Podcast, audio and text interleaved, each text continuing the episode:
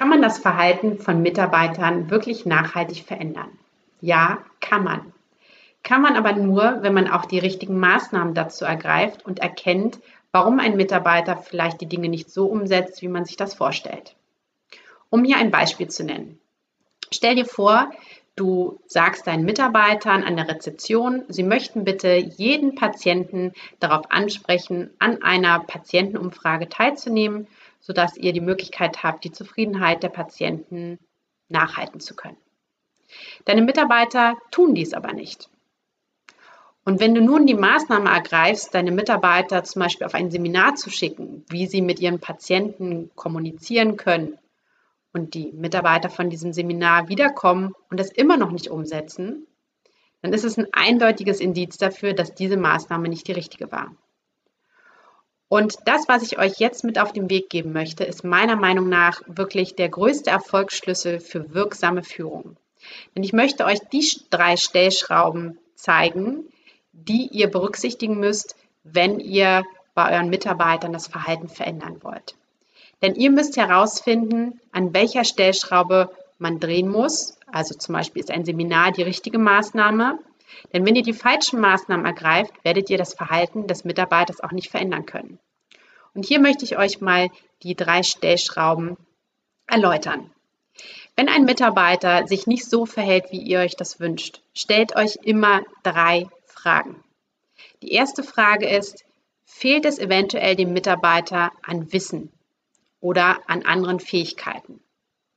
In unserem Beispiel wäre es zum Beispiel das Wissen darüber, wie funktioniert denn überhaupt diese Zufriedenheitsbefragung? Wie muss der Patient das Tablet bedienen oder wie muss er das anklicken? Also fehlt dem Mitarbeiter eventuell Wissen darüber, wie das Ganze funktioniert, um es überhaupt dem Patienten anbieten zu können.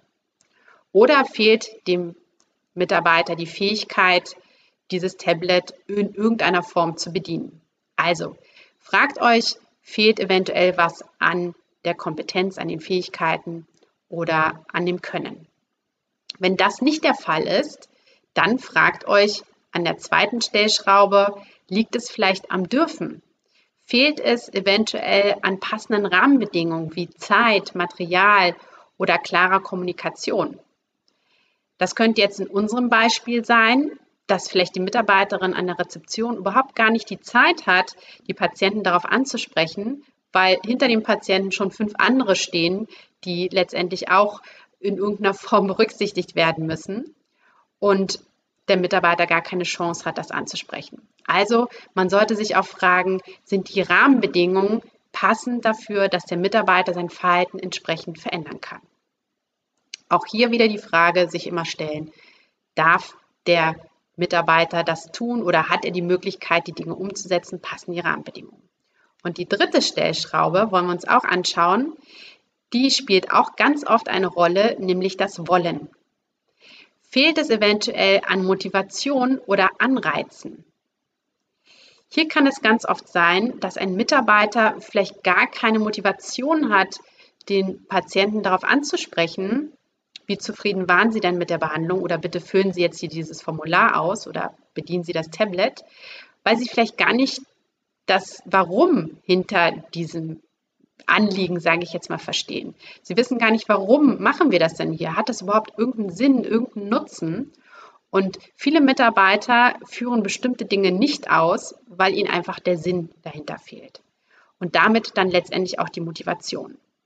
Eine andere Form von Motivation könnte natürlich auch sein, ähm, wenn wir es schaffen, alle Patienten zu befragen, werden wir am Ende des Jahres die Korken knallen lassen. Ja? Oder irgendetwas anderes an Motivation könnte man natürlich auch noch hinterlegen. Da muss man halt immer nur so ein bisschen aufpassen. Ich bin jetzt kein Fan davon, immer alles zu belohnen, äh, was sozusagen gut funktioniert, weil bestimmte Dinge müssen auch einfach selbstverständlich sein. Das heißt jetzt also für unsere Theorie, wenn ihr wollt, dass eure Mitarbeiter ihr Verhalten tatsächlich dahingehend verändern, wie ihr euch das vorstellt, findet erstmal heraus, woran es liegt. Liegt es an der Kompetenz? Liegt es an der Rahmenbedingung oder an den Rahmenbedingungen, die nicht passend sind? Oder liegt es an der Motivation? Und erst dann, wenn ihr das herausgefunden habt, dann könnt ihr die richtigen Maßnahmen ergreifen. Denn was meint ihr? Was ist die richtige Maßnahme, wenn die Kompetenz fehlt? Dann könnte es zum Beispiel ein Coaching, ein Training sein oder ein Mitarbeiter, der den Mitarbeiter vielleicht äh, unterstützt bei der Tätigkeit. Wenn es aber die Motivation ist, dann fehlt vielleicht noch mal so ein bisschen Hintergrundwissen und einfach noch mal Erläuterung, warum es wichtig ist. Und wenn es an den Rahmenbedingungen liegt, dann muss man vielleicht schauen, dass man dem Mitarbeiter auch entsprechend Zeit dafür verschafft, für die Dinge, die er umsetzen soll. Also, bevor ihr überlegt, was ihr dem Mitarbeiter anbieten wollt, dass er sich weiterentwickeln kann, sein Verhalten ändern kann, findet erstmal heraus, woran es überhaupt liegt.